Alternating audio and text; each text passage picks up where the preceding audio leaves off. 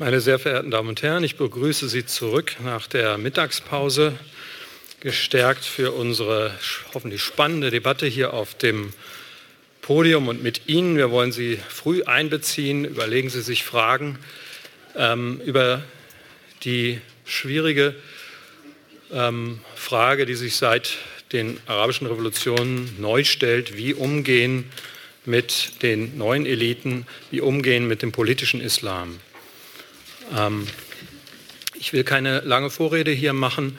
Ich brauche auch unsere Panelisten nicht umständlich vorzustellen. Einige von Ihnen waren schon auf anderen Panels. Ähm, lassen Sie mich nur so viel sagen. Ähm, wir haben hier eine wunderbare Gelegenheit, dieses Thema multidimensional zu besprechen, weil wir verschiedene Perspektiven hier auf dem Podium haben. Nämlich einmal die aus Ägypten, von äh, Dr. Abdul Morgut Darderi, der als Abgeordneter der äh, FJP, Freedom and Justice Party, äh, ein Akteur ist dieses Wandels. Er ist im Parlament, im Auswärtigen Ausschuss in Kairo und im Tourismuskomitee. Zwei entscheidende Sektoren, die die weitere Entwicklung Ägyptens bestimmen werden. Ähm, dann haben wir einen schon auf dem früheren Panel äh, hier präsent gewesenen auswärtigen Beobachter, der aber auch ein Mitakteur in diesem Wandel ist, nämlich Dr. Rasman Masmoudi, der ähm, in Washington einen Think Tank über Islam und Demokratie betreibt, von dem schon seit Jahren wichtige Impulse für diese Debatte ausgehen, der aber auch mittlerweile sein halbes äh, Leben in Tunis verbringt, wo er versucht, ganz praktisch mitzuhelfen, diese junge Demokratie mit aufzubauen, indem er dort mit Gruppen zusammenarbeitet, die äh, sich beteiligen wollen an dieser neuen ähm, an diesem neuen Tunesien äh, die Debatte über die Verfassung führen, über die Frage, äh, wie dieser neue Staat aussehen soll und wie eine Demokratie bottom-up äh, gebaut werden kann. Zuletzt, aber ähm, last but not least, ähm, Frau Binas Toprak aus der Türkei. Auch eine ganz wichtige Perspektive, glaube ich, weil äh, die Türkei schließlich schon eine längere Erfahrung mit ähm, Islamisten oder ehemaligen Islamisten an der Macht hat. Und Frau äh, Dr. Binas Toprak ist als Abgeordnete der CHP, also der Oppositionspartei, ähm, die mit unserer Sozialdemokratie verschwestert ist, ähm, im Parlament in Ankara und vertritt Istanbul und wird uns von ihren Erfahrungen berichten, äh, was äh, es bedeutet, wenn der organisierte politische Islam eine Rolle spielt und äh, Macht bekommt in einem Staat, der sich als säkular aber islamisch geprägt begreift. Ich würde gerne damit beginnen, dass wir hier oben auf dem Podium von unseren äh, drei Teilnehmern ähm, relativ kurze Statements bekommen zu diesem Thema. Dann werde ich ein bisschen äh, Fragen äh, dazu stellen und äh, Sie können sich gerne gleich dann mitbeteiligen und unsere Diskussion vorantreiben. Ähm, Frau Toprak, vielleicht beginnen Sie. Would you like to take the floor?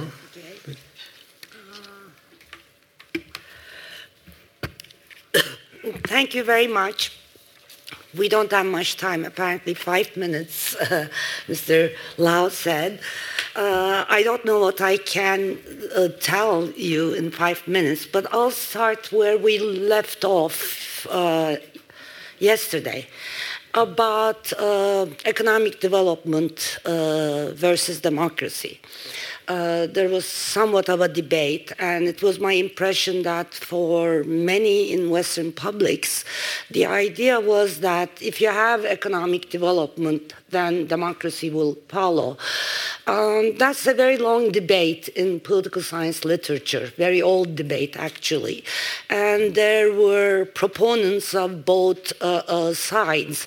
Some people argued, looking at the East Asian tigers, for example, that authoritarianism is best suited for economic development, and others for democracy, that with democracy comes economic development. Uh, whatever the consensus was, and I think the consensus was generally that in the long run, if we're not all dead, as, uh, as Keynes said, uh, democracy does better serve uh, uh economic ends.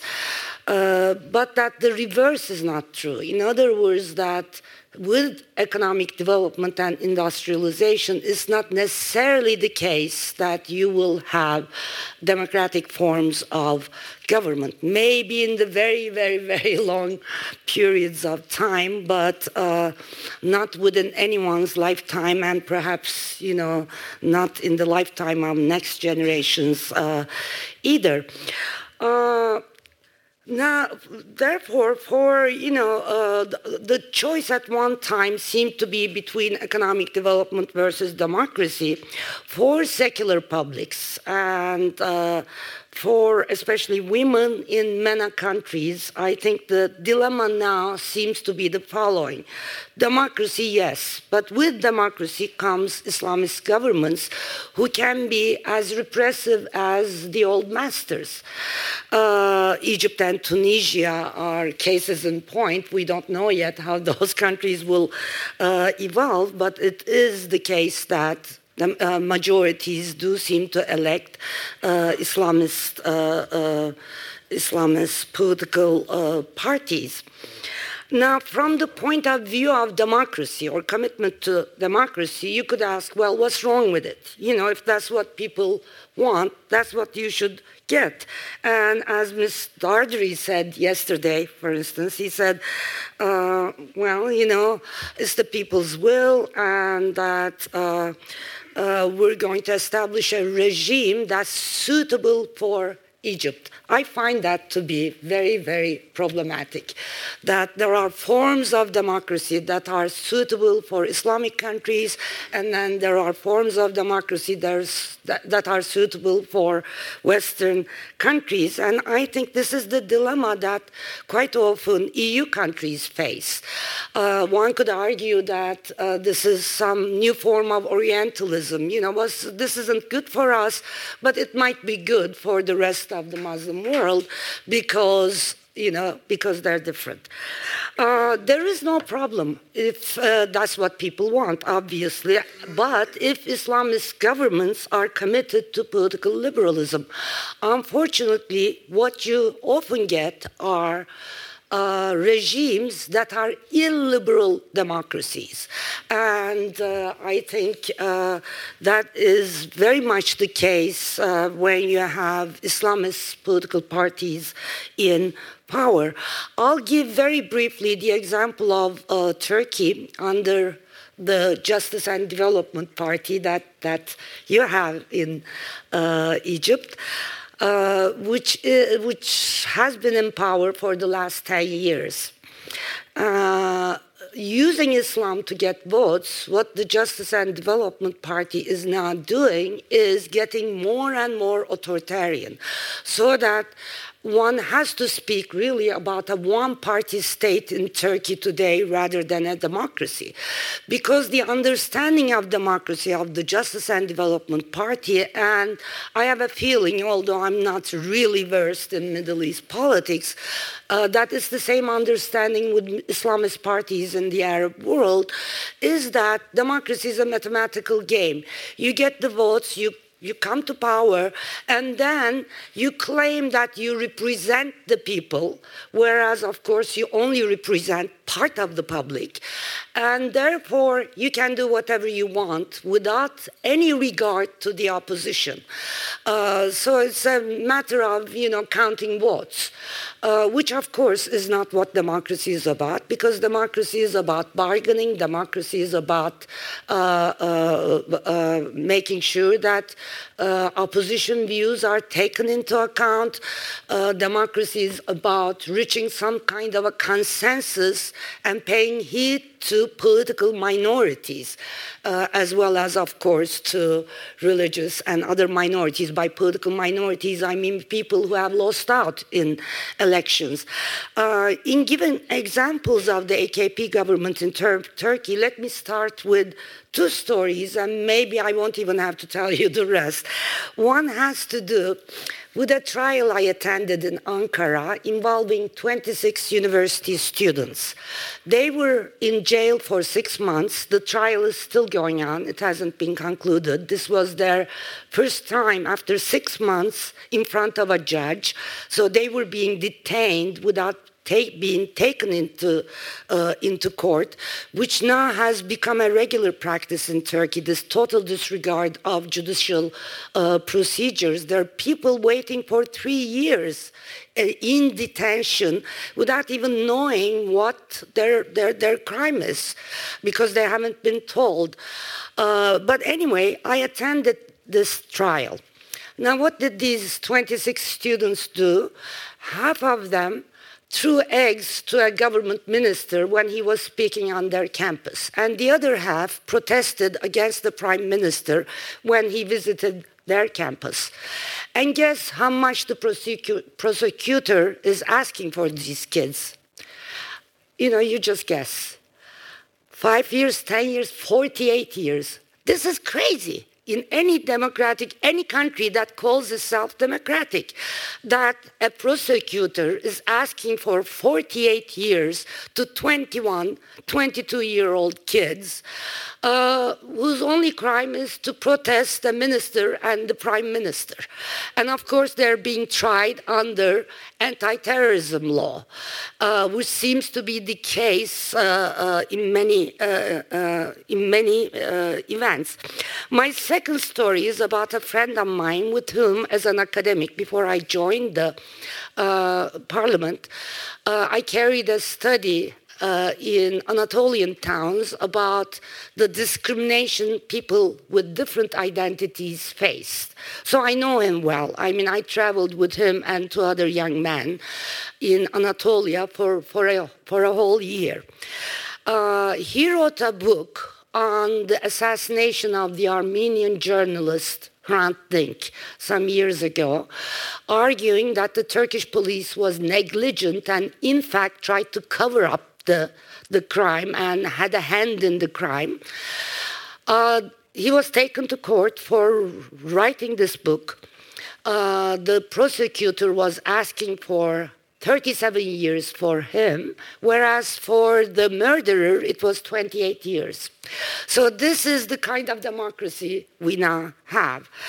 Uh, the media has been totally silenced. Uh, Turkey is, uh, there is no country that's democratic, that has so many journalists in jail, and in fact, no non democratic country either. Turkey comes second after China uh, as far as the number of journalists in jail for various things that they have uh, written.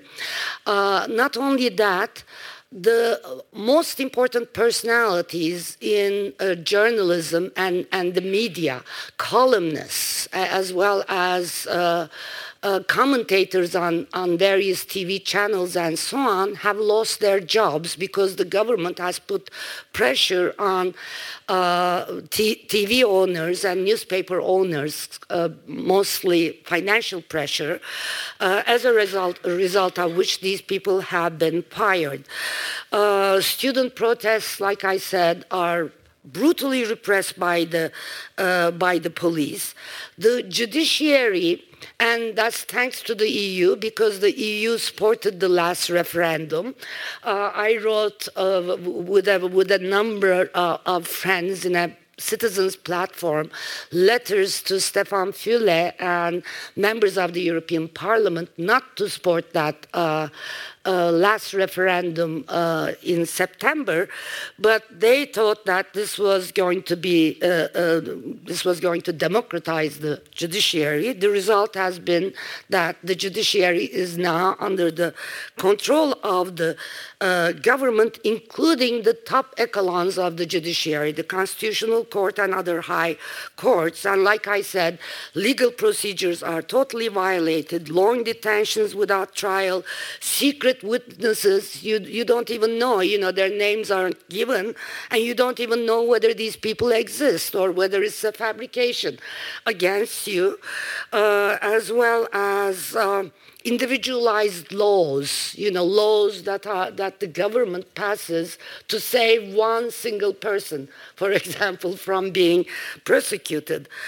And the bureaucracy has been completely, and I'll be finishing, the bureaucracy has been completely filled with AKP supporters through non-merit appointments, not only top bureaucratic cadres, which all governments uh, uh, do, but down to cleaners in government officers, uh, offices, so teachers uh, and principals of schools, vice principals, and government uh, educational offices and health offices and, and so on. Uh, so that, uh, I mean, I could give various examples. The Alevi community, for example, which is a religious minority co- community, uh, are being uh, discriminated against, and we could maybe talk about it. Alcohol bans in various Anatolian but cities. But they have been discriminated so against before. I mean, yes. it's not not uh, all. No, it's true. It's true that they have been discriminated against, but not to this extent, uh, because right now uh, all government offices have been almost cleaned of. Uh, of the Alevi, there are very few Alevi now who hold jobs. Plus, of course, there was no demand in the past about their uh, places of worship uh, they don't go to the mosques. And uh, the present government is saying, well, aren't you Muslims? You know, go pray in the mosques. For, for centuries they haven't, because there's, there's stories attached to it. Uh, it's like saying to, I don't know, Catholics here in Germany, aren't you Christians? You know, why do you want Catholic Church? Go, go to the Protestant church, churches, which would be uh, funny. So and finally, a totally dysfunctional parliament. I mean, uh, with 50% of the vote, the AKP can pass any law it wants, and opposition parties, uh, plus, of course, is represented in the parliament because of the 10% barrier. Please, please, let's let's stop here. We, yeah. we, we can we can discuss. So all these let me say one last sentence, and that's the uh, uh, that's the following uh, two sentences that uh, have a short two sentences. So, what's problematic about the AKP government is that it uses votes no, it uses Islam to get votes, but once in power, gradually controls all social and political power centers. So, like I said, it's getting to be more and more authoritarian. And finally, the second sentence the vision is an economically advanced country. Turkey has done very well economically. And that goes back to my original comment an economically advanced country, happy consumers in big shopping malls and so on. And, you know, in every city in Turkey, there are the shopping malls, but where uh, rule of law, rights and liberties are lacking, and people don't care because they're happy about their economic position. Uh, this is the model of the Gulf states. You could you could argue, uh, uh, uh and I'll end there maybe talk about EU's role as no, a disappointing, later, later, later. disappointing Let, role bring in the later rest of the on. Panel Thank and, you. And we can okay. discuss uh, the other issues. Uh, Mr. Dardery, I would like to jump in with a question to confuse the fronts a little bit here, because uh, I think uh, we, this is good for the discussion because we, I think we are going to have a pretty heated discussion here. Yeah. but let me confuse the panel a little bit with uh, uh, something that happened almost a year ago. No, yeah, a little bit more than a year ago. Uh, Prime Minister Erdogan went to Cairo. And he was greeted like a rock star, like the Mick Jagger of political Islam or something like that. Then he said something that caused quite a stir. He said, um, and I'm going to quote uh, from Al Arabiya uh, a secular state uh, represents all religions. Do not be wary of secularism. I hope there will be a secular state in Egypt, he concluded. And the Muslim Brotherhood wasn't too happy about these comments. Uh, it was also confusing for me because I thought, who's talking here? Is this Ataturk or Erdogan? Uh, why is he defending secularism in, in, in, in Cairo while at the same time at home, as you pointed out, uh, it's eroding? We can, we can get into this. No, no, no, no, no, no. no please, Mr. Da, Mr. Mr. Dardery, I mean, uh, okay. Uh, secularism as a model in Egypt, uh, all the um, the, the, issues that Mrs. Toprak raised. What is this? Go, is this the future of Egypt that we just heard about? Okay, so let me first start by thanking uh, the organizer for involving us uh, into this uh, engagement, and I would like to thank you all for your willingness to uh, uh, listen and get engaged with issues concerning uh, Egypt and the Arab world. in Egypt, we were thinking uh, of looking seriously into Erdogan's model, but after listening here, we would like, we will not listen, we will not consider it that much anymore politically. Maybe economically we will. Uh, the, it's very important. Terms have ge geographical limitations. And it is very important in the coming years we listen from one another rather than listening about one another. And that's why it is very important we speak to one another firsthand information. Uh, there is a premise that I would like to start the few minutes I have with. The premise is the more we do not understand one another, the more prejudiced we become. And the more prejudice we develop, it's likely to lead to hatred and if hatred gets established, then violence can follow.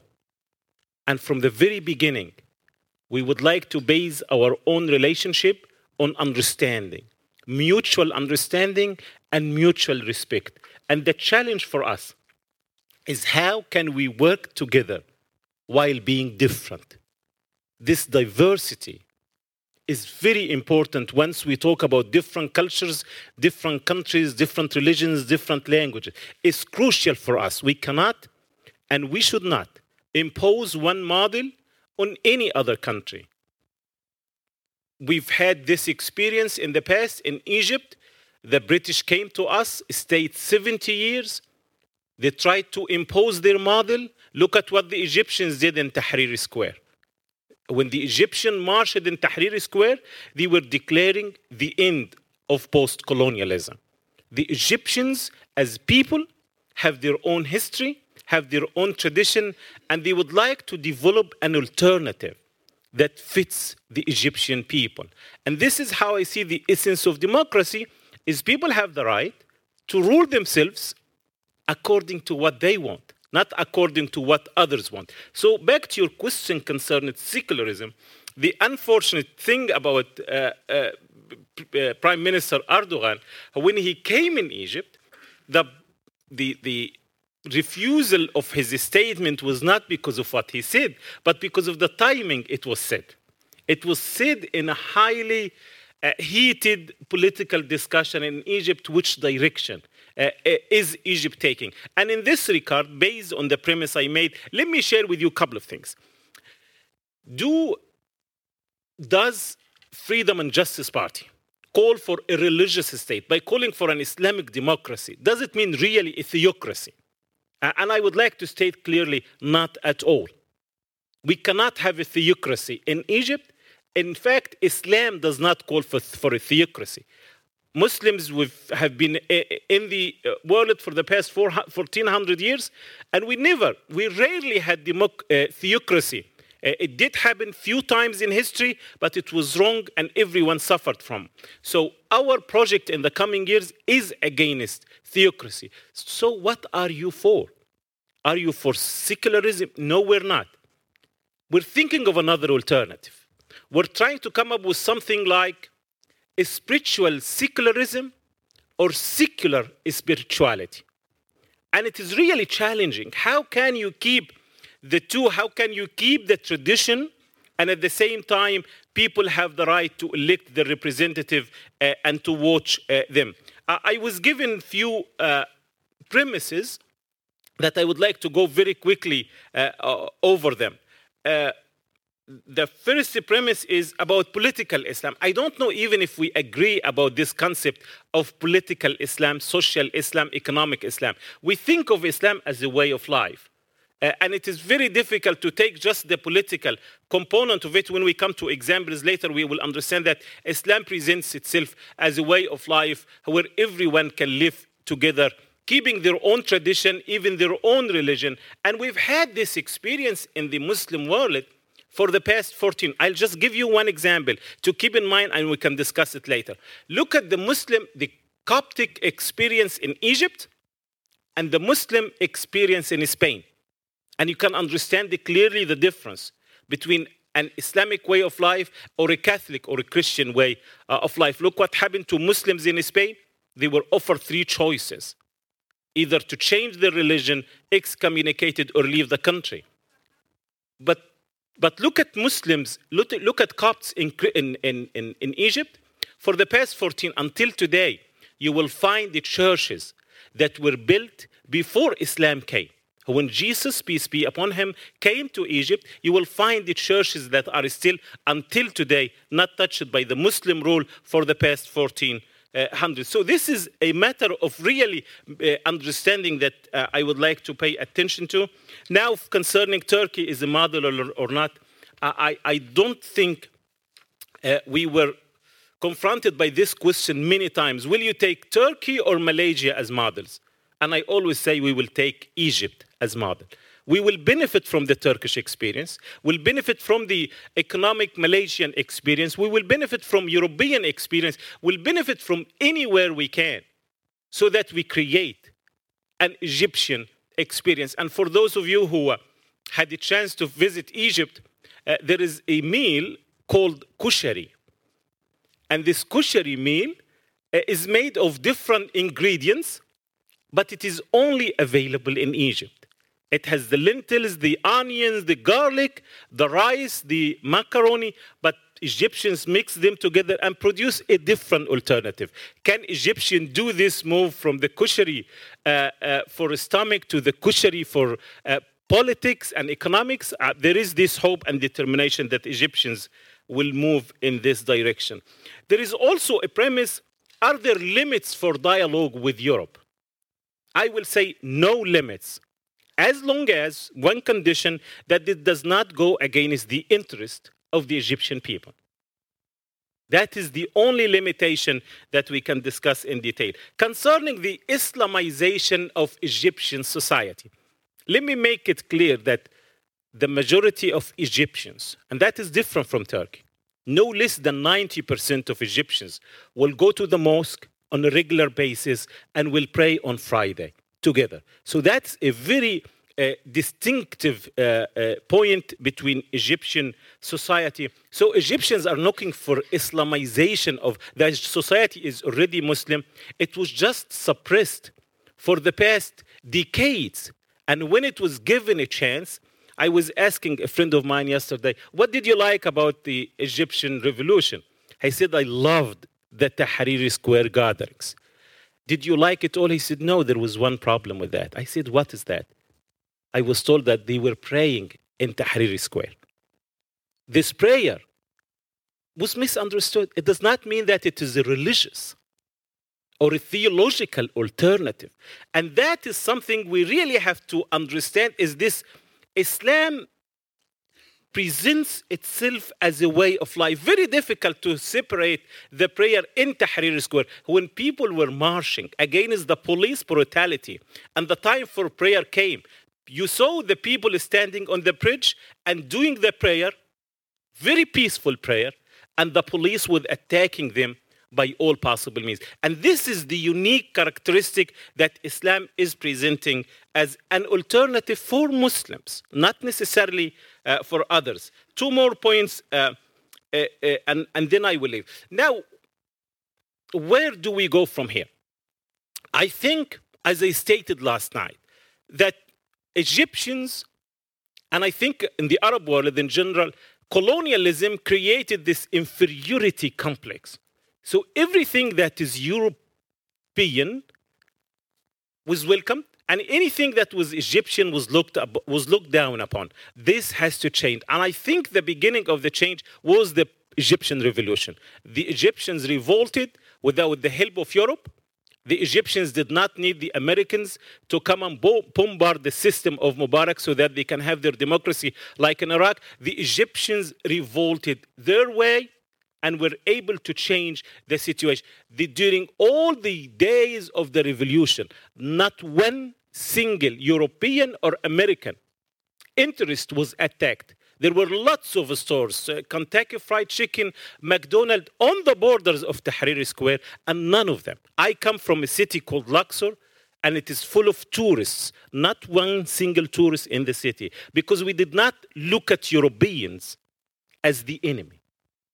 We looked at the Mubarak regime as the enemy, but we cared a lot about the support of Mubarak regime. And in spite of the European administration and the US administration knew of the police brutality. How can we go to the future? The future, we have a lot to do together.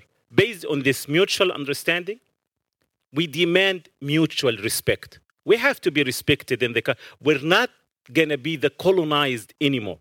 But at the same time, we do not want to become the colonizer. We would like to create a model where all of us are, are equal and we can benefit a lot from Europe especially from the German experience of unifying the East part and the West part. We can learn a lot of how dealing with the police uh, apparatus in Eastern, in Eastern Germany. We would like to learn also from uh, reforming the judiciary. Uh, reforming the police security, also the renewable energy. We would really love in Egypt. It is uh, the sun is available 24 7, we can really benefit a lot from that energy so that it can benefit Egypt and benefit uh, the others uh, as well. We have a lot to do together. Let us work together. We have things to agree upon and things we disagree. Let us work on what we agree, which is almost 70%, 80%. And let us leave the other 20% aside. Hopefully, by time, we'll be able to develop better understanding. Thank you.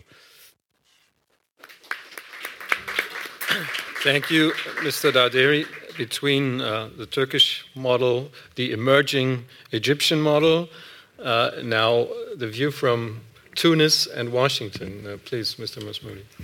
Thank you very much, um, and good afternoon, everybody. Um, of course, I come to you uh, from Tunisia, which uh, is interesting because we have a different set of challenges. Tunisia is kind of a mix between Turkey and Egypt. Uh, half of Tunisia is secular, like Turkey, and the other half is religious, like Egypt. So we have a real big challenge of, of how to make these two halves live together uh, in peace in a, in a small country uh, uh, uh called Tunisia. Anyway, so we have a, a lot of challenges. I'm the president of the Center for the Study of Islam and Democracy, which for the last 13 or 14 years uh, have been based in Washington, D.C., have been working on this main issue of democracy in the Arab world and how to deal with Islamic parties and Islamic movements. Uh, our goal from the beginning was to change US policy toward the region 14 years ago. Policy was, at that time, this was in 1998, 99, when we were founded, was supporting dictators. It was very obvious, you know, stability comes first. These are our friends and we didn't really care how they treated their own people. And at that time, we started by saying this is wrong. This is really uh, a wrong policy because it doesn't even serve the interest of the United States in the long term. By supporting dictators, you're going to make everybody hate you. You're going to make the whole people hate you and blame you for all the problems and for everything that the dictator does because you are supporting Mubarak or Ben Ali in those countries. And then, of course, it took 9 11 to really shock the system, and for America to really realize the danger of violence and extremism. And I think the United States quickly uh, studied the phenomena of extremism and quickly realized within a year or two that one of the main reasons for the rise of uh, fundamentalism or extremism or radicalism uh, is these governments, these regimes that have basically killed any chances of peaceful change, any chances of peaceful expression of opinion. People be, were becoming hopeless. And when people become hopeless, they turn to violence, they turn to extremism. So in 2002, 2003, 2004, the United States really realized that we needed to change our policy and we cannot continue to support authoritarian regimes in the Arab world or in the Muslim world in general.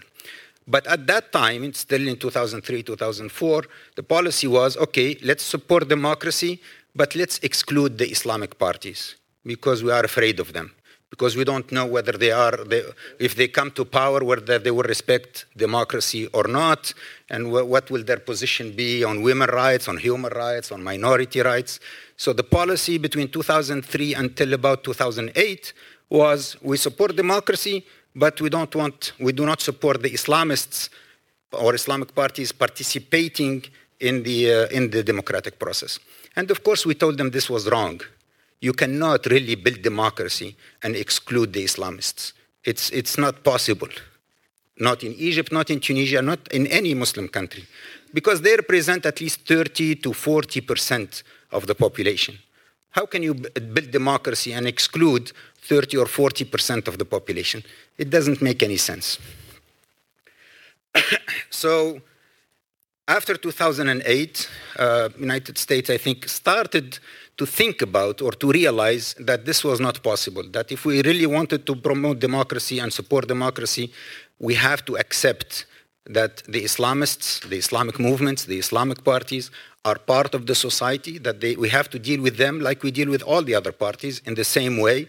If they win elections, we have to recognize them as legitimate uh, rulers or parties. So this, this was a gradual process.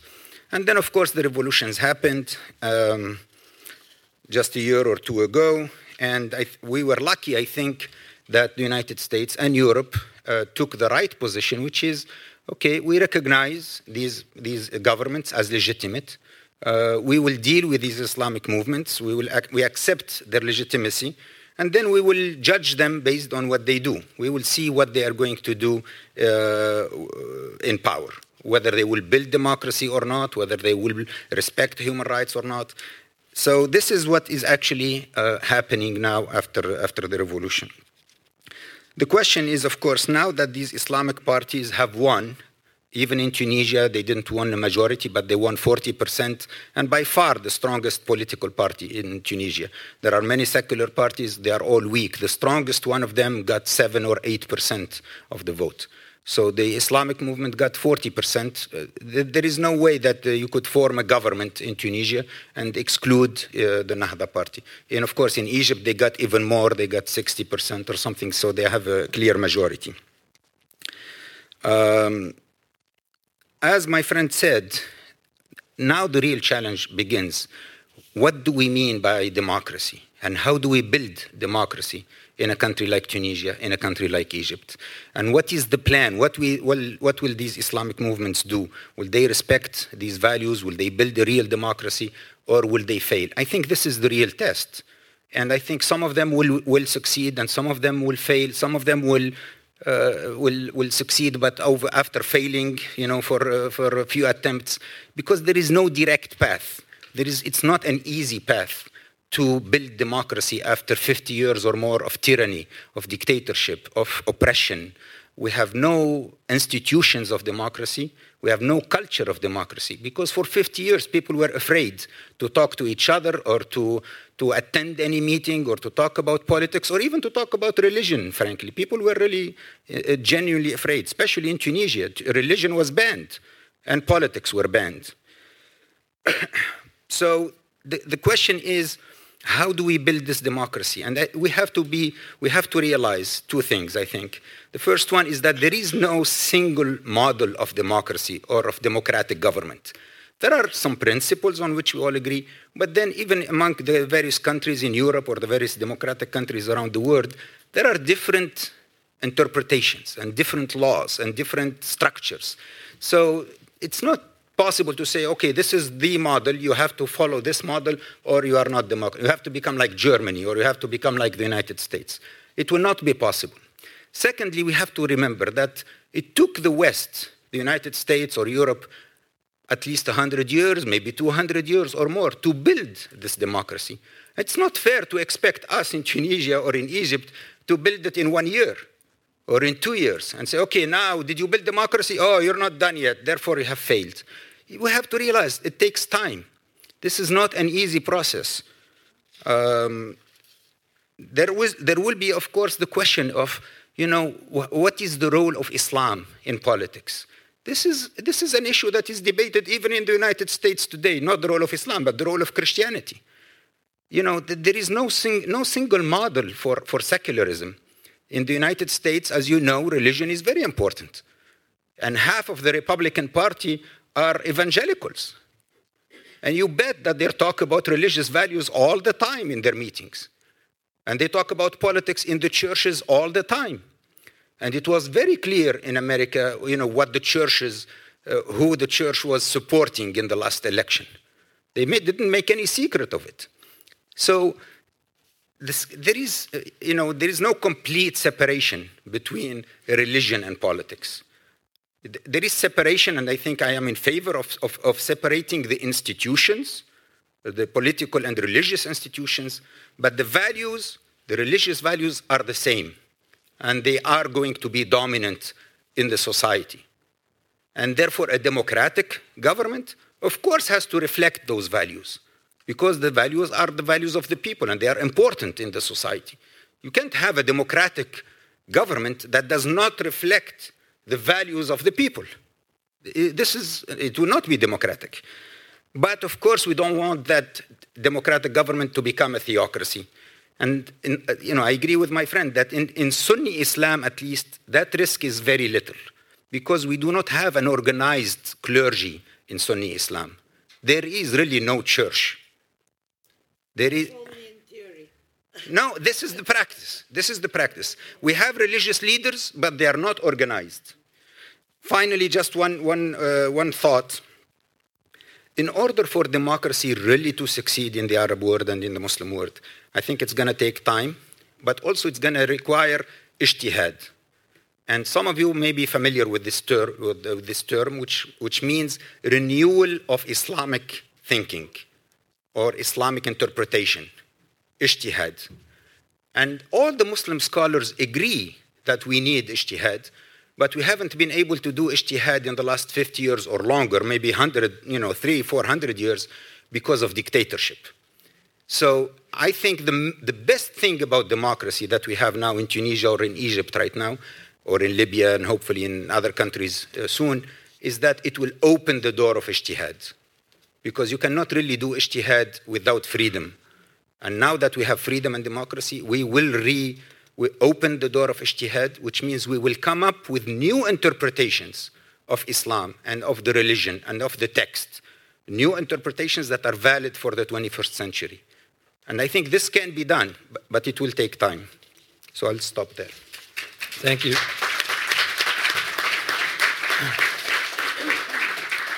Let me uh, jump right in here where you uh, left off, uh, and please indicate if, if, there are any questions already. But I would like to uh, come forward with, with one that just came up in my mind.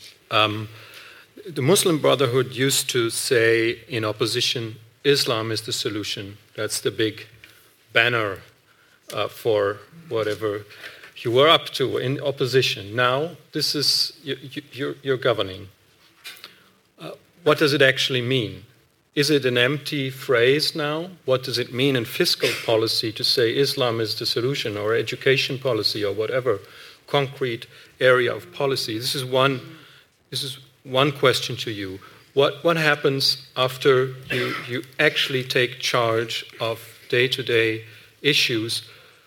Uh, the whole debate about Sharia uh, between the Muslim Brotherhood and other Islamic movements to your left, so to speak, the Salafi movements, about Sharia implement. Well, those are to the right. to the right, to the left, wherever you, from both sides maybe.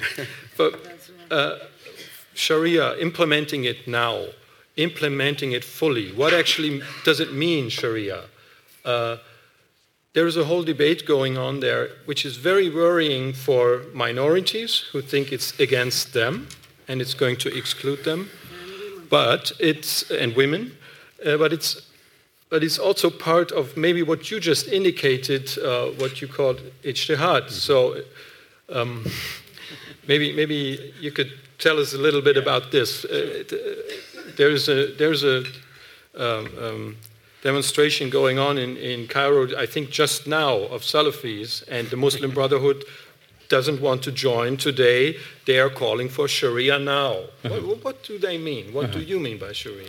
Yeah, uh, thank you for asking uh, this, uh, these many questions, uh, because now these questions are very much integral to the uh, discourse going on in Egypt now. These are uh, valid questions uh, and discussed on a daily basis in Egypt from all corners. Uh, I, uh, I, I, believe Islam is the solution was not made to be an empty, but the problem is the definition. What does it mean?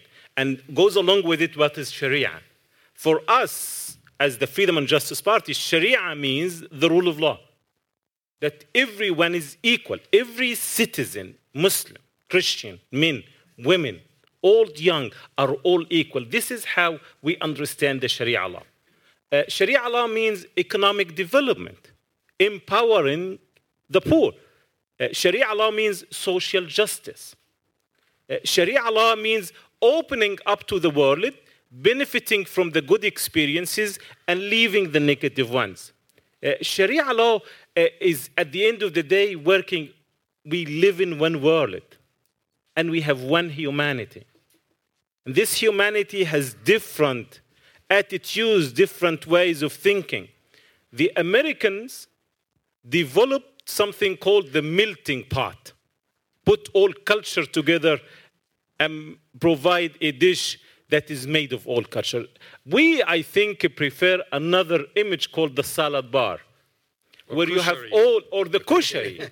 we have all different culture. We would like all people to live according to their own cultures. And we would like to live the same. We have our own tradition. And if we can, this is what I understand by Sharia and by Islam is the solution. I do not understand. I understand also that Sharia law is an inclusive alternative. At the time we say Muslims want Sharia law, we don't say this has to be imposed on the Coptics. The Copts, the Copts, we do not in Egypt look at them as a minority. They're part and parcel of the Egyptian society. And we, eh, the- Coptic Church itself, saying eh, we want Muslims to live according to. By the way, the way the word Sharia means law. Uh, so the Coptic Church issued, especially late Pope Shenouda, said we would like Muslims to live according to their Sharia because that will give us a chance to live according our Sharia. Even the Coptic Church would like to have their own Sharia, uh, the same as Muslims, and that is th- this. This is the the new ornament of the world. You remember the Spanish, the good, positive Spanish experience where Muslims, Jews, and Christians lived together and were ruling over Spain, produced the greatest renaissance to Europe during that time. Unfortunately, the experience didn't move forward. For minorities, as I stated clearly, that we don't look at Christians as minority. Of course, secular, secular Egyptians are very different from secular Turks or secular Tunisians. Very different, by the way. And you, and, and you can ask. Sec- a lot of secular Egyptians. yeah, I, I, uh, yeah, I live with them. So, for example, they're different in what, in what sense? For example, secular in Egypt will go to the mosque and will pray. All their challenge is how can you bring religion to Islam? That is their, but they live Islam. You cannot. I mean, many seculars in Egypt on TV will say, We are Muslims, but we look at things different.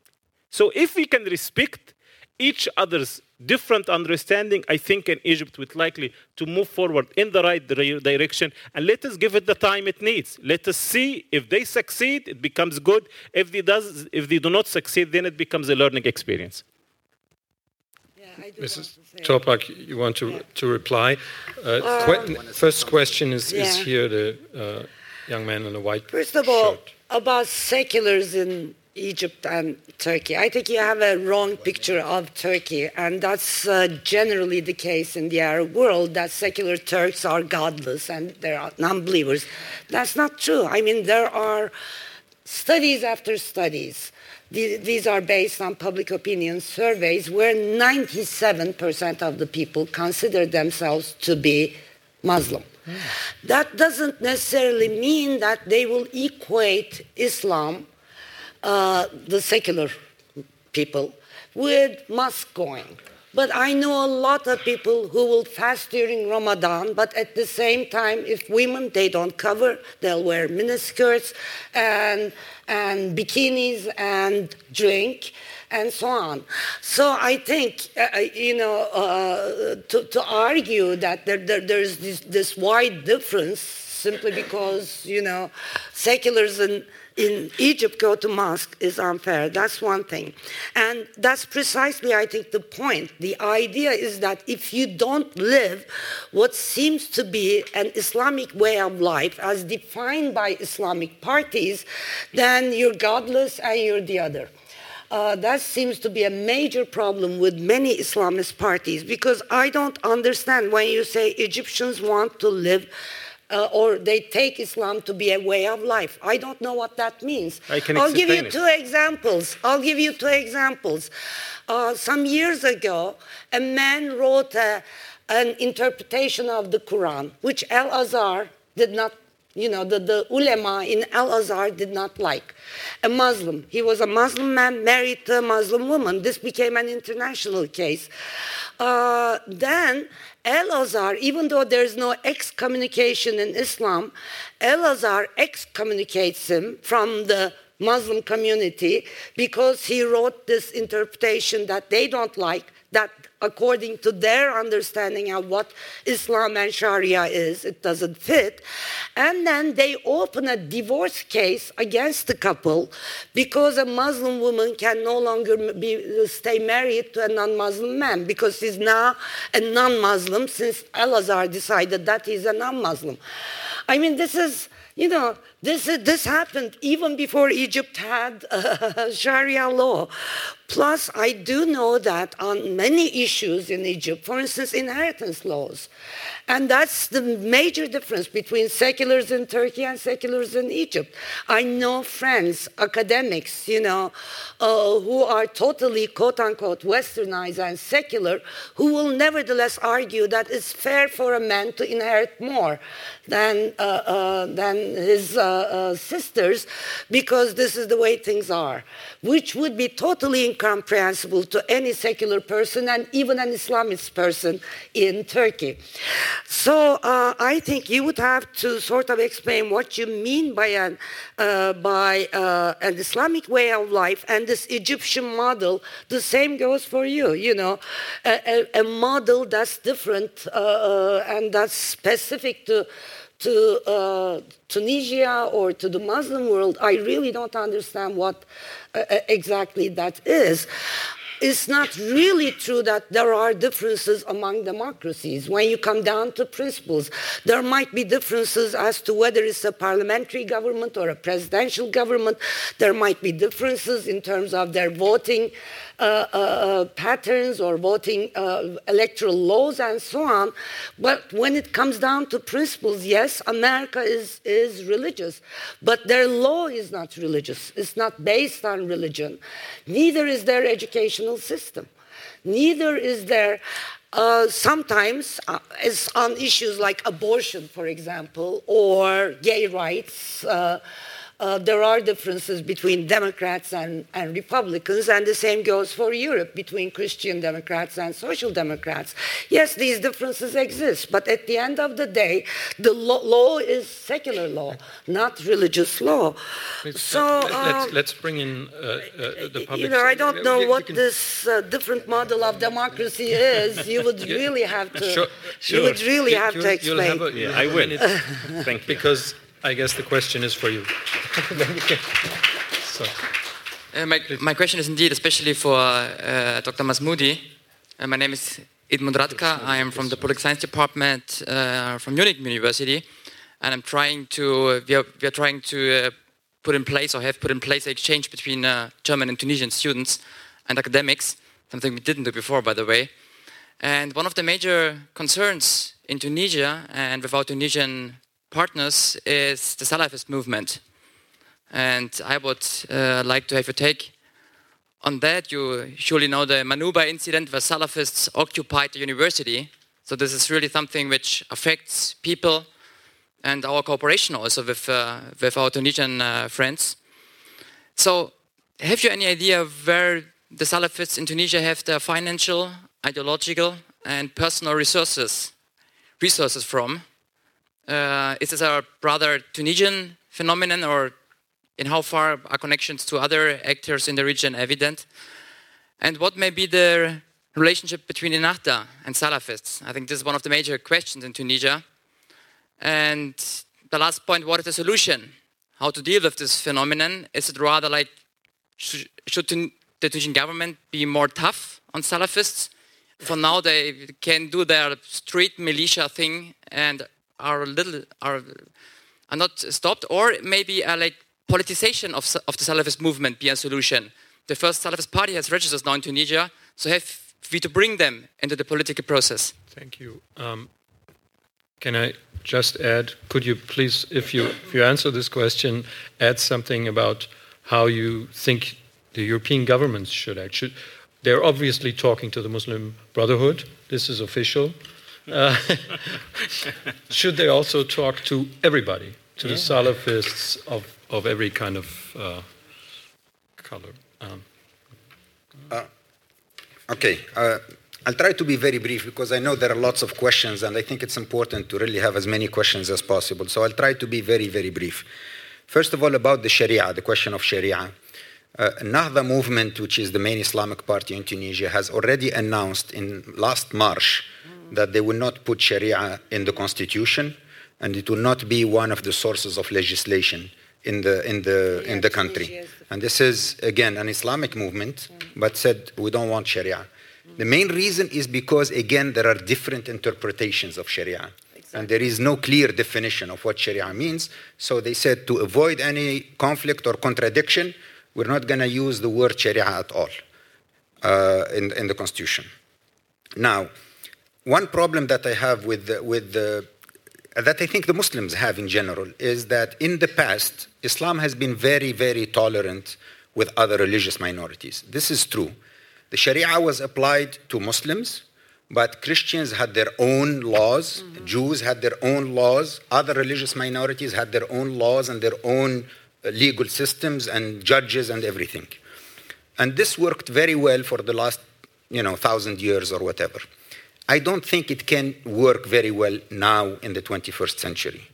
And this is the problem. Mm-hmm. We now need laws that treat all citizens are equal, no matter what their religion is. And so this poses questions for Islamic thinking. And, and also and, for men and women. And men and women, and you many know, issues. That's a very many issues. Important issue. We, I, you know, I don't, I don't think it is appropriate for in Egypt or anywhere to say, okay, we have laws in a modern democratic state to say we have laws for Muslims and we have separate laws for Christians and we have separate laws for Jews or we have separate laws for other people who are no, have no religion. You know, this is not feasible. we, we have to, and again, this is related to the question of ijtihad. This is where, you know, this concept of citizenship is new, is a, is a modern concept. And, and therefore, we in, in the Muslim world and Muslim scholars have to th- rethink how, how do we deal with this issue? We don't want people to be converting from one religion to the other just because they don't like this law, they want to apply another law, or, or vice versa. Now, the question of the Salafist uh, movement, I think it is a, um, uh, the, one of the biggest problems we have in Tunisia today is how to deal with the, with the rise of Salafi movements uh, after the revolution. Before the revolution, they basically did not exist at all. And all of a sudden, after the revolution and after all the freedoms that we have, they started becoming extremely active, extremely visible. They even took control of 30% of the mosques um, and so on. I think it's important to realize that in terms of their numbers, they are very small. estimates range between 30,000 and 50,000 in the whole country of 10 million people. So they are really uh, a minuscule group. And it's also very clear that they have financial support from the Gulf countries, from rich individuals, not necessarily the, the states, not necessarily the governments, but rich individuals and rich organizations in Saudi Arabia, in, in Kuwait, in Qatar, in uh, Emirates, and so on. It's also very clear that they are very heavily infiltrated and manipulated by people who want to destroy the democratic transition. This is very clear. By pro Ben Ali people, for example, they are heavily in, this, in these movements. By other forces that want to destroy Tunisia's chance of success uh, uh, for democracy. So it is a real problem. How do you deal with them? They are a small group, but if, you know, what do you do with them? And the government and the Nahda in particular for the last two years has chosen the policy of being very lenient with them and trying to uh, encourage them to, to become part of the political process. They have legalized three parties, not just one. Three Salafi parties now exist in Tunisia. Uh, and they were very lenient to them. They didn't want to confront them. They were afraid that if we confronted them, they would become more violent and the situation could get out of control, could get out of hand. So they were trying to encourage them to, to become peaceful and to be more peaceful. Out of the 30 or 50,000 Salafis, maybe 5,000 are jihadis, which means are violent Salafis. They're- These are people who were in Iraq, who were in Afghanistan, who were in Pakistan, who were in outside of Tunisia in, in radical uh, groups. And now, after the revolution, they came back to Tunisia. So, what do you do with them? If you start fighting them, they will retaliate. So it's a it's a very very issue, you know, a tough issue in Tunisia. The government again has been very lenient, but I think after the last attack on the embassy, on the U.S. embassy in Tunis on September 14th, the government and the Nahda have started to realize that uh, they are a real threat, and that if you are too lenient with them, it doesn't mean they're going to be peaceful. It, it, it, may, it may mean that they will become stronger and stronger, and they will become um, uh, more dangerous and, and more serious of a threat. So I think it's a very, very difficult issue. How do you deal with them? But I think now there is common agreement in Tunisia that we need to be tough with those who advocate violence or who practice violence. That there shouldn't be any mercy, there shouldn't be any leniency with people who advocate violence. We have to draw the line on, on violence. Thank you. Um, there's another question here and over there. Ah, waren Sie vorher? Ja? Ah, erst der Herr da, da hinten in der Mitte und dann hier vorne. Vielleicht können wir ein paar äh, Fragen Okay. sammeln. I'm Gerd Klöver from the.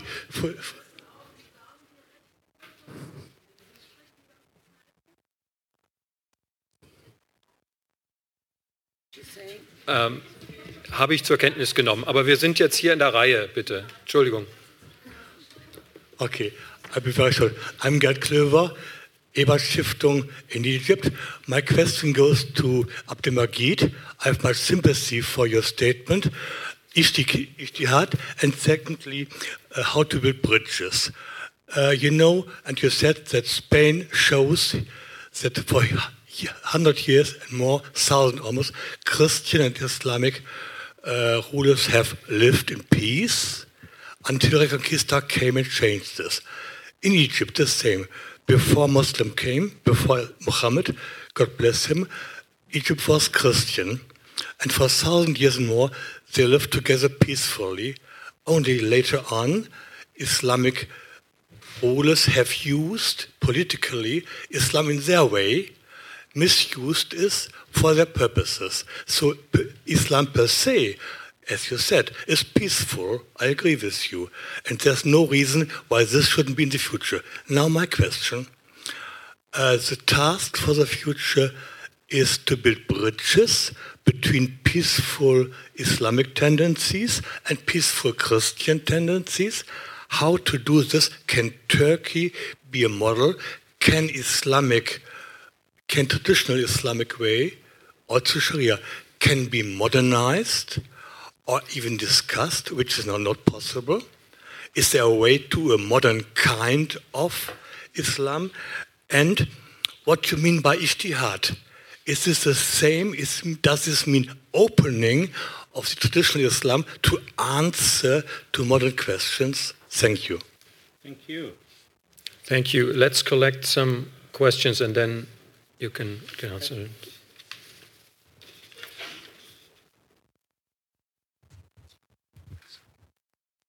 Uh, hi, my name is Jan. Um, um, I think going back to the question whether um, uh, calling for different models or versions of democracy is a kind of new orientalization, I think it's quite the opposite. Um, uh, you know, when you I think what Said really meant is uh, that what Europeans had in mind was that there's one image of, of mankind and that we had discovered it and that you know the, the, the way that scholarship on the region was organized was simply to serve as an obfuscation of, of, of, of that. And there was like some people weren't quite there yet you know? And I think that this idea this exactly this universalism this uh, uh, uh, uh belief in the West that we have discovered what mankind is all about this is what basically caused the world we live in, and I don't quite like it uh, terribly much, to be honest. And thank you very much for your comments on on um, a new thought in in Islam, because I really do hope that uh, something new will come out of the region. And to me, the primary region I would look to, maybe outside of China. Um, for new ideas of how to organize society, and I think I think we're desperately in need of it. And so my question is, um, for that to happen, you need innovation uh, and, and new thinking. And um, while the FJP is relatively open, the question was to you, Dr. Of, of course, um, the Ikhwan is still relatively closed, and that's where most of the thinking happens. Um, I hear a lot, of, young people complaining about that. Um, so, what do you do to open up? What do you do to get the fresh thinking um, started? Thank you.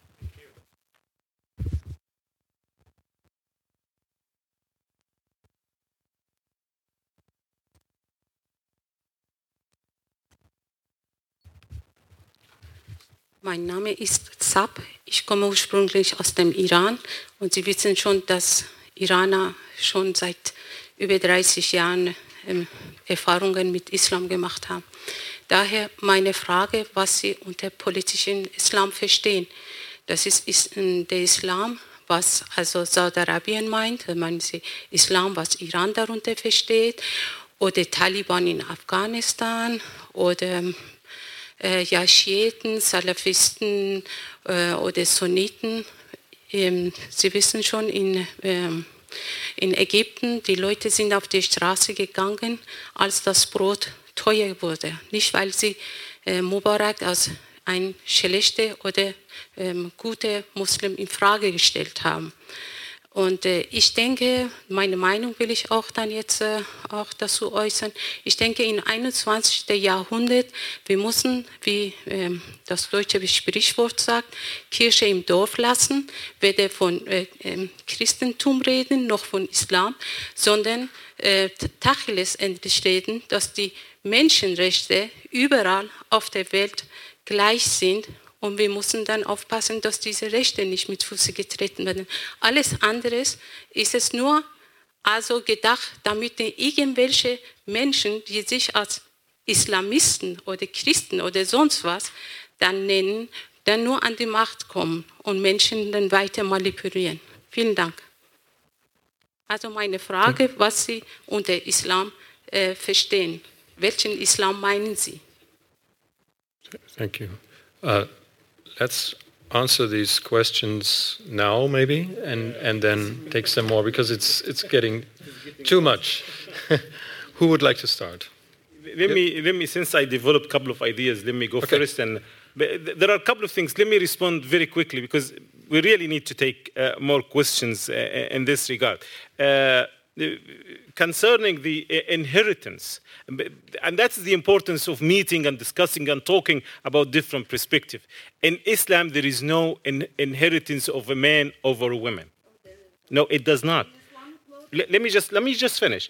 In Islam, inheritance sometimes for a man can take more than a woman. Sometimes a woman can take more than a man. Sometimes they can take equal. And it all has to do with the social structure of Islam. We can go into detail. I am very sure of what I am saying. Number I, I would, no, not history. That is practicing until today. You come and visit me, you will find this in my family in- today in Egypt. So that's reality. For example, the, the mother inherits more than the, the brother. That's what he means. Yes. Oh, I see. Yeah. but that's So it is not a gender uh, matter. Number two, concerning. Then we agree. Uh, just, just. But so it is not a gender. It is not a gender discrimination. It is just part of the social structure. Concerning Al Azhar, and Al Azhar can make mistakes. We don't consider anyone to be holy or to be sacred. There is no clergy in Islam. If Al Azhar made a mistake, it is Al Azhar's mistake. It does not necessarily mean that we have to carry the burden of Al Azhar. Concerning one law for everyone, I 100% agree. And it looks a human rights issue, it is great. But there is something we have to keep in mind. With our brothers and sisters, Christian brothers and sisters in Egypt, they have different set of personal laws. For example, divorce is not accepted in the Christian church. If we Muslims come and impose it, it becomes wrong. And we cannot accept imposing a, a- a law on the Christian church. We would like the Christians to live in peace and to live. But other than the personal status, yeah, uh, other than the personal status law, all citizens are equal. And this is the kushari attitude that uh, I, uh, I mentioned uh, before. Concerning Turkey's model, the question about Christians uh, uh, and Muslims, uh, I personally believe that Christians, Muslims, Jews, liberals, secularists have an area of agreement. If we can work together on what we agree upon, it is going to be very good for everyone. And there is, let us keep the discussion going on. Let us learn from one another. And we, as human beings, I believe in the ability of change. We change. What I was few years ago is not the same I am now. Uh, concerning the uh, uh, Egypt experience with Islam is very different from Spain's experience. Uh, with uh, Egypt's experience with Copts. You know, when Mus- Muslims came to Egypt, Copts were oppressed by the Romans. The Romans persecuted the Copts. So when Muslims came, Muslims were aided by the Coptic Christians so that they can liberate them from the Roman occupiers. That is very different from the experience uh, uh, in Spain. Concerning Tur- Turkey's model, I don't, I think I expect Egypt to provide a better alternative than Turkey's model. And there will be different models. Let us look how these different models can come, and then we can judge uh, them uh, later. Concerning this question here about uh, Ikhwan as a closed movement, uh, let us agree that is, that is very true.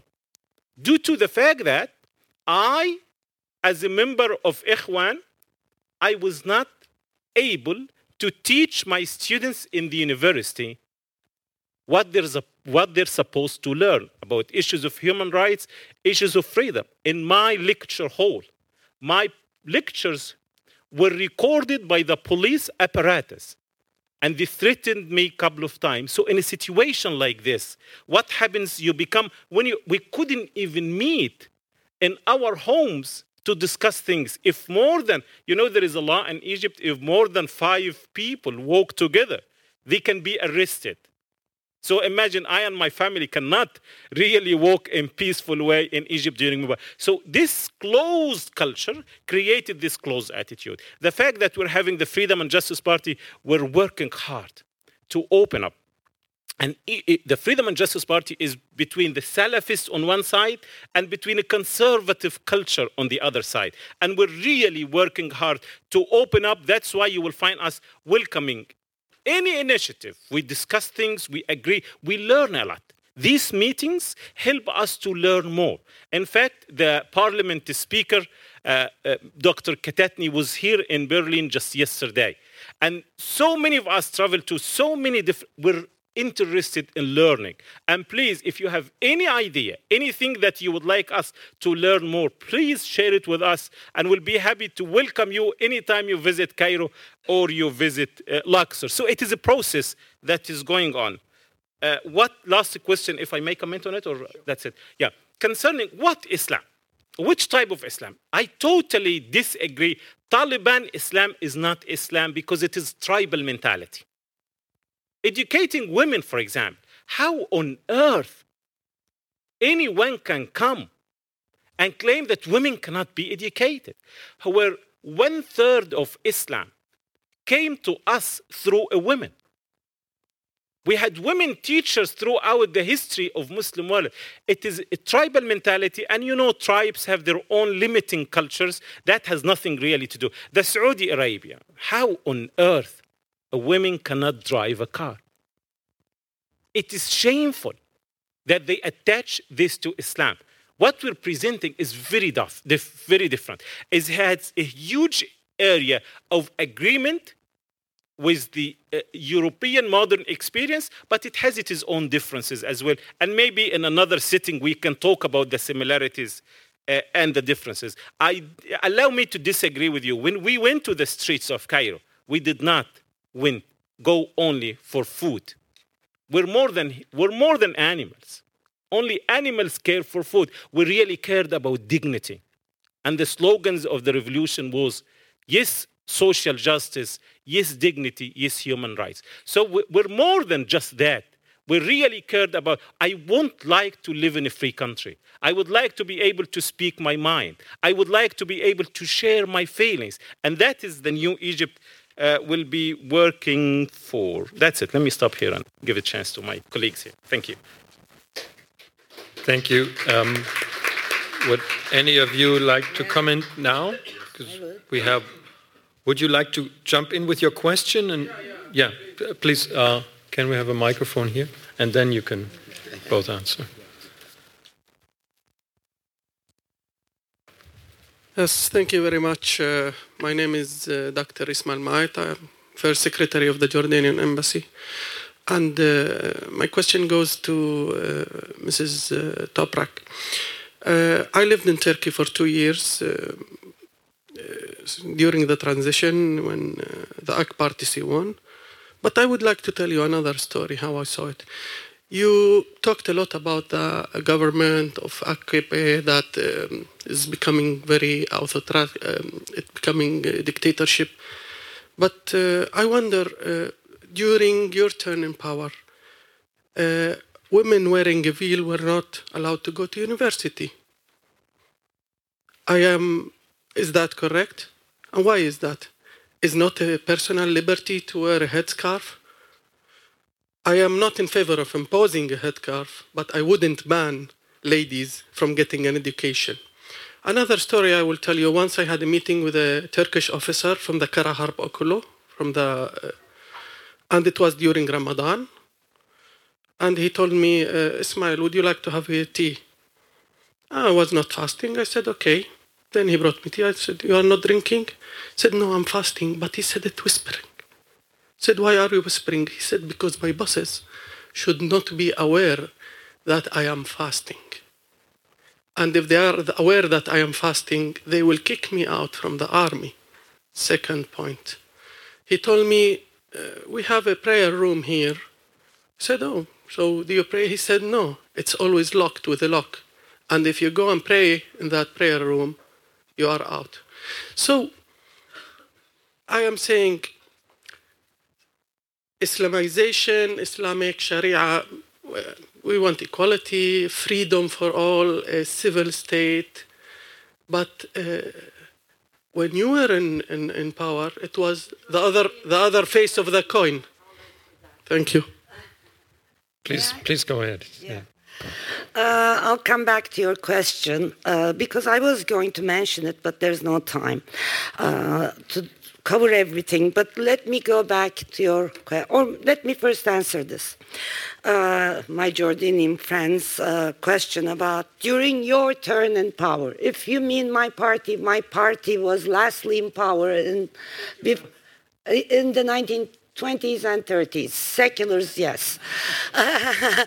so if you meant seculars, but secular parties or semi-secular parties, let's put it that way, were, have been ruling Turkey. These are center-right parties since 1950, and included among them were Islamist parties as well, like the old Refah Party, and prior to that, Selamet Party. So, you know, you can't accuse my party uh, uh, alone, although I would agree, and I wrote about this, and I say it publicly as well. Yes, the Republic was very radical about Islam.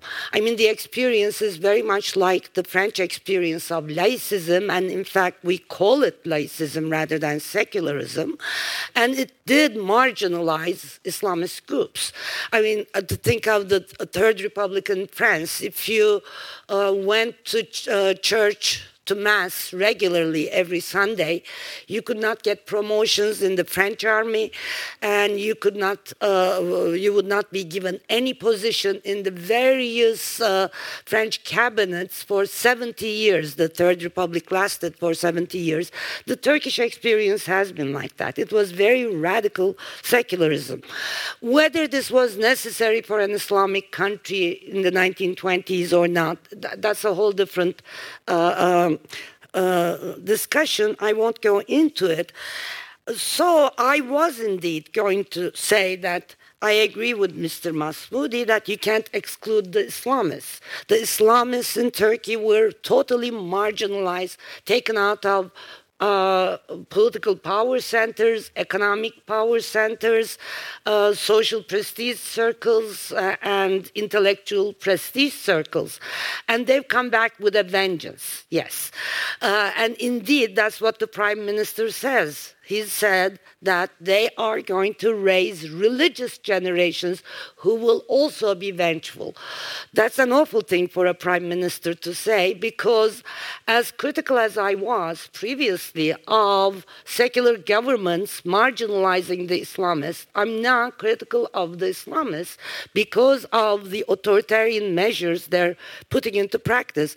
So I won't excuse them. I won't excuse them for the reason that you suggested that because they suffered in the past. I mean, that, well, didn't you do it? Uh, sort of comes to comes to it.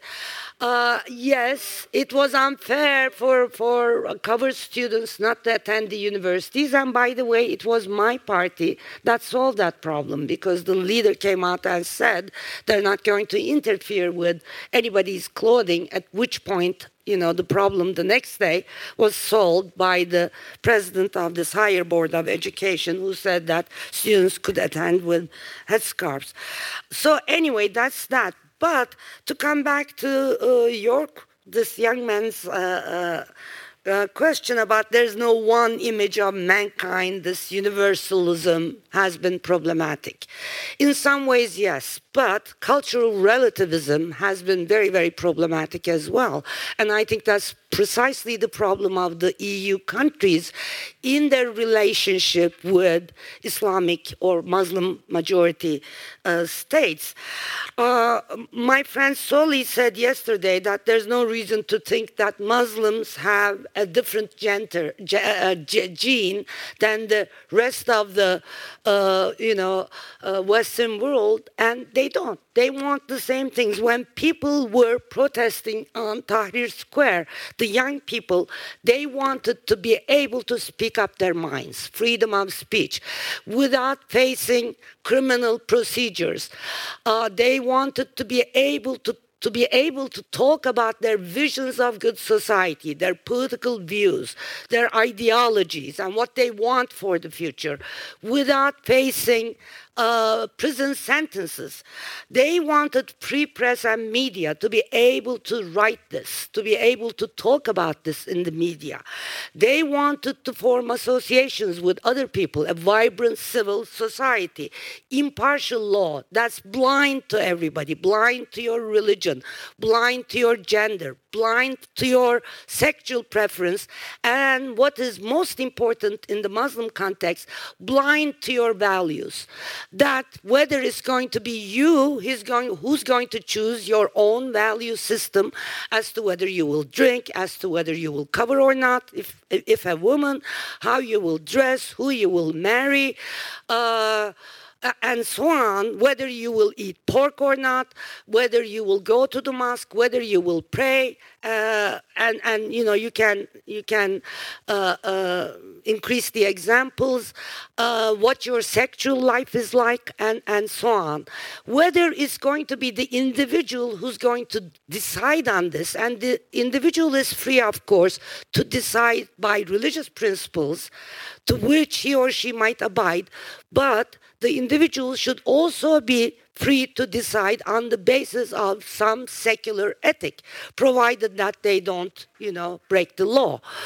Uh, so I think this is the problem in Muslim majority countries that the state, especially when Islamic governments, I have yet to see a different example when Islamic governments come to power, Turkey is a different example. They haven't meddled too much in uh, personal life choices except to ban alcohol in Anatolian cities and uh, tried to ban uh, abortion and, and so on. Uh, but when Islamic governments come to power, Islamist governments come to power, the, the, the uh, you know, all of these areas of personal freedom and choice are restricted. This was the case in the past and history. This has been the case in country after country in the Muslim world. I was in Indonesia when Aceh province was given semi-authority, uh, autonomy. You know what they did? They put they they stoned a man to death. The very first thing that was their very first thing to do. So what I'm saying is that. In, as far as my last sentence, EU's position should be, I think EU definitely has to leave this relativist position. Uh, that, well, you know, it's Muslims, this is what they want. There are different kinds of democracy, there are different kinds of human rights, there are different kinds of uh, civil rights, and so on and argue for the establishment of these basic rights and liberties in the Muslim world, uh, because that's what democracy is all about. Democracy is not simply choosing who's going to be your government. That's a, that's procedural democracy, and many countries have gone over that. But that was democracy in the 19th century and early 20th centuries.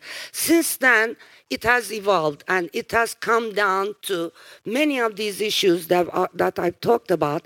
And as far as those are concerned, I don't think there's any room for relativism and, you know, what's uh, uh, uh, Western versus other models. Thank a, you. Um, I have so many questions myself. Uh, I'm, I'm restraining myself here, but I would like I would like to put this uh, um, plea to you and, and uh, would like you to comment if there is a consensus on this or if what you called suitable uh, differs from the vision that was just yeah. laid out. I think we, we will have to close the session pretty soon because you have to leave at some point here, right? Yeah, in 10 minutes. In 10 minutes. So maybe we have time for one more question and then you can both answer. Uh, gentleman here. Thank you. Uh, I just have uh, two comments. Sometimes we are talking about the same thing, but the concept, the, the, the term we use is different. For example, when we say Sharia, for, for the, the, Egyptian colleague, when he say its liberty is uh, uh, respecting other and uh, giving the other the choice to live their own way of life, I think it's it have another counterpart in uh, the secular way of thinking. I think this uh, kind of the uh, term using or misusing or not understanding the content of the concept is one things that we should uh, uh, work more deeply about uh, working about the content more than the uh, the concept uh, in itself. This is my first comment. The second is I think there is three types of Islamists in power three, uh, three types, and this give people a kind of uh, uh, not clear image uh, on how Islamists are in power can behave. The first is the coup d'etat, like in Sudan, and I think when every time when a single party take the, the power by a coup d'etat, it's an authoritarian regime. It's always like that. The second type is the revolution by one single party. So that's really dangerous when one single party lead the revolution and then he will do the same thing because he is the only one in power. The third type is a revolution by all the parties and then there is a democratic elected government then and a chairing power. This is very important. I think the Tunisian and what Egyptian power?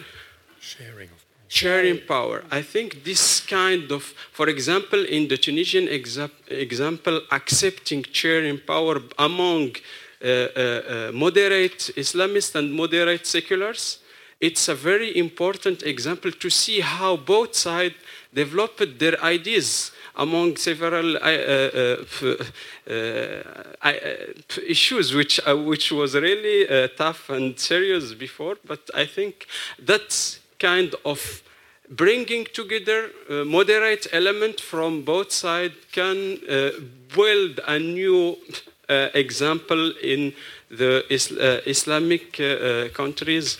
Uh, thank you. Thank you. who wants to go first? I think you're first because you've been waited long, reading long. I think we have really excellent questions, and these these are the debates that we are having in Tunisia and in Egypt, in all the, the Arab countries now.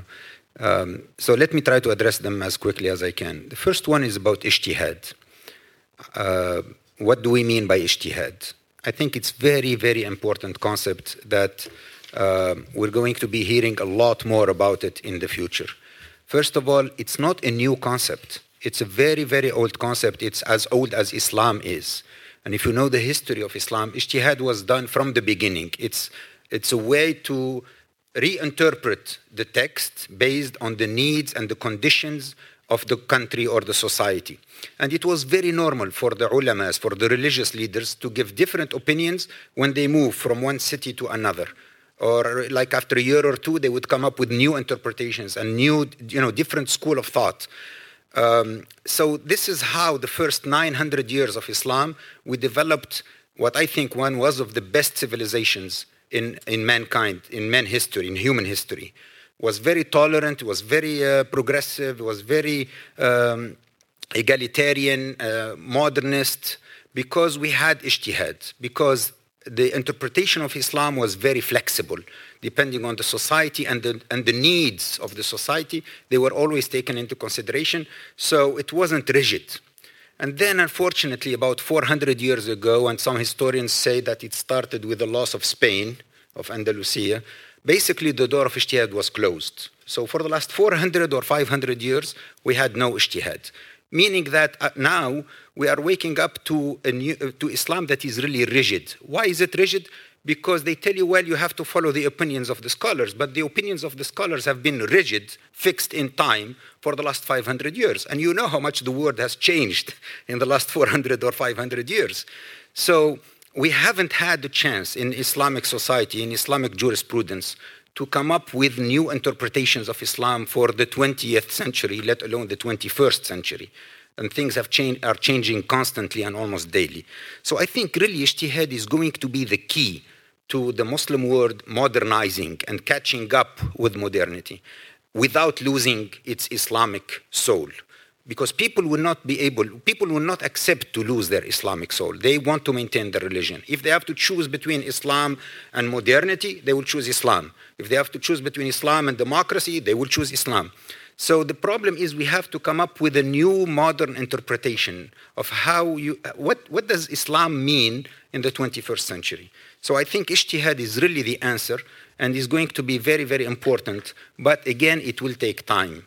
It will take 20 years, maybe 40 years, to come up with a new modern interpretation of Islam. And again, it will be different because it takes the local condition in, uh, in, in, in, uh, in, consideration. So the ijtihad that we will have in Tunisia will be different from the ijtihad in Turkey or from the ijtihad in Egypt, and definitely different from the ijtihad in Saudi Arabia. You know, each country is different. So that's, uh, that's what I wanted to say about ijtihad. I think it's going to be extremely important. And thank God that we have now some freedom and some democracy in, in these countries that we can really start thinking about ijtihad. Now, the question of the two models, the, the Turkish model and the Iranian model. I think one of the reasons why we haven't had really democratic transitions in the Arab world or the Muslim world for the last 30 years is that we had only one model, which is the Iranian model, which is a bad model. It's a failed model. When the Iranian revolution start, uh, happened in 1979, a lot of Muslims all over the world were excited. Hey, finally, we have an Islamic government, and they said we're going to be democratic and we're going to be uh, progressive, and you know we're going to. And of course, it failed. There is no question now in the in the Muslim world, uh, even among Islamists, that it is a failed experiment. That this is not, a, a, this is not what we have in mind or what we had in mind uh, when, when the revolution happened. And this is why I'm very happy that we have now the Turkish model, even though it's not perfect. and even though you are critical of it, for us it's still, it is still the best model out there. It is still a very, very good model, not perfect, but good model good enough that it will help Muslims in Tunisia, in Egypt, in other countries to, to, to see that there is a way to be Muslim and democratic at the same time, and even Muslim and secular at the same time. That there is a way to marry Islam and modernity. And this is very important. So I think the Turkish model, with its imperfections, because even in America, by the way, we're not perfect. And some of the problems that you mentioned in Turkey are happening in America some of the questioning and the, some of the, the way they are treating people and the secret evidence and, and you know all of that is happening even in america which is 200 year old democracy so what I'm saying is that I think the Turkish model can be very helpful. I need people, to go. people are getting nervous here. okay, well, thank you very much. Thank I'm sorry that I don't have uh, more time to. Thank you.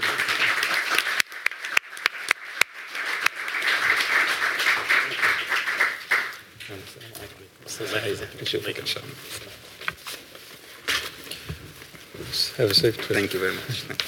Bye bye. No, we're not leaving. He's leaving. Um, we, we, we are also we're also leaving. we're also leaving We're pretty also soon. leaving. We could go on and on, of course. But would you like to have a last comment? Any anything? Uh, I, No. I don't know. I guess I, not. I think I've said what I think we we, we, we, we we're going to finish here because we're already something very quickly. very quickly. Yeah, uh, let me just very, very briefly and very quickly speak of three uh, points. Number one, it's very important to think of the beginning of the Egyptian revolution. The Egyptian Egyptians, you remember, 20 million Egyptians were in the streets the day Mubarak came down, and they were all saying, "Karama, حرية, عدالة اجتماعية, dignity, freedom, and social justice." Egyptians, by the Egyptian revolution, have declared the end of the inferiority complex. We hope to our European friends is not to deal with us as they used to deal with us during the colonial era. We need to be equal partners. We have a lot in common.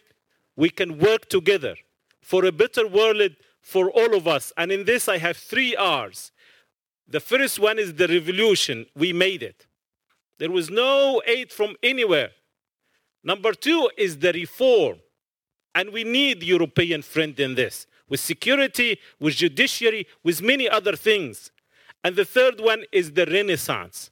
And we will do the best we can to produce another renaissance, a different renaissance that agrees with the European renaissance 60, 70%, but it has its own uh, Egyptian taste. I think I'm highly optimistic about the future. We have a lot of things to do together, inshallah. Thank you. Thank you very much. thank you all for coming.